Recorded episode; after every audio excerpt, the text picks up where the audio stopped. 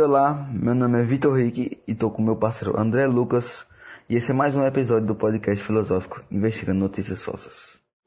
Opa, então, como o Vitor acabou de falar, meu nome é André e o tema da notícia proposta por hoje é Hotéis de Cristiano Ronaldo viram hospitais para coronavírus. Então, segundo o jornal Marca, o craque da Juventus cederá as suas hospedagens e os tratamentos serão gratuitos, bancados tudo pelo próprio jogador. Então, eu e Vitor nós utilizamos alguns pontos para descobrir se essa notícia era realmente falsa e nós chegamos à, à conclusão que ela é falsa.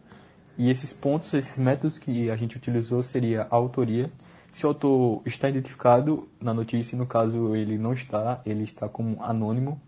O segundo ponto seria fontes de dados, e a notícia ela basicamente não utiliza nada, nenhuma pesquisa com base é absolutamente nada.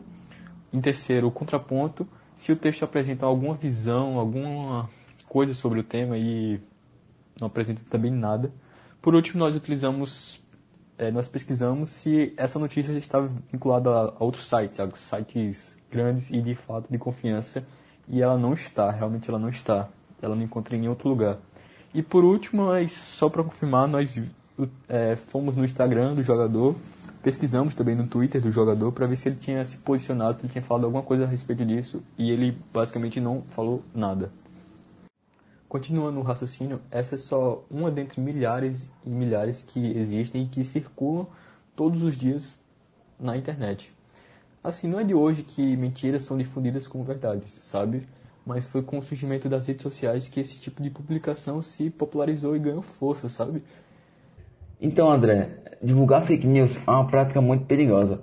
Compartilhar informações falsas, fotos e vídeos manipulados e algumas publicações duvidosas pode trazer riscos para a saúde pública, incentivar o preconceito, violência e pode até mesmo resultar em mortes, tudo por causa da desinformação. Então pode-se ver que vivemos no mundo da desinformação. A verdade é duvidosa. E aproveitando esse ponto, eu queria mesclar o fato da verdade, da dúvida, com o que a filosofia nos traz. A verdade é muito ligada à filosofia, e na filosofia há várias pessoas com seu próprio conceito de verdade. Para Nietzsche, a verdade é uma ilusão, ou seja, a verdade é uma imposição daqueles que exercem poder. Já para Platão, ela precisa estar sempre sendo buscada. A verdade não é algo concreto, não é algo palpável.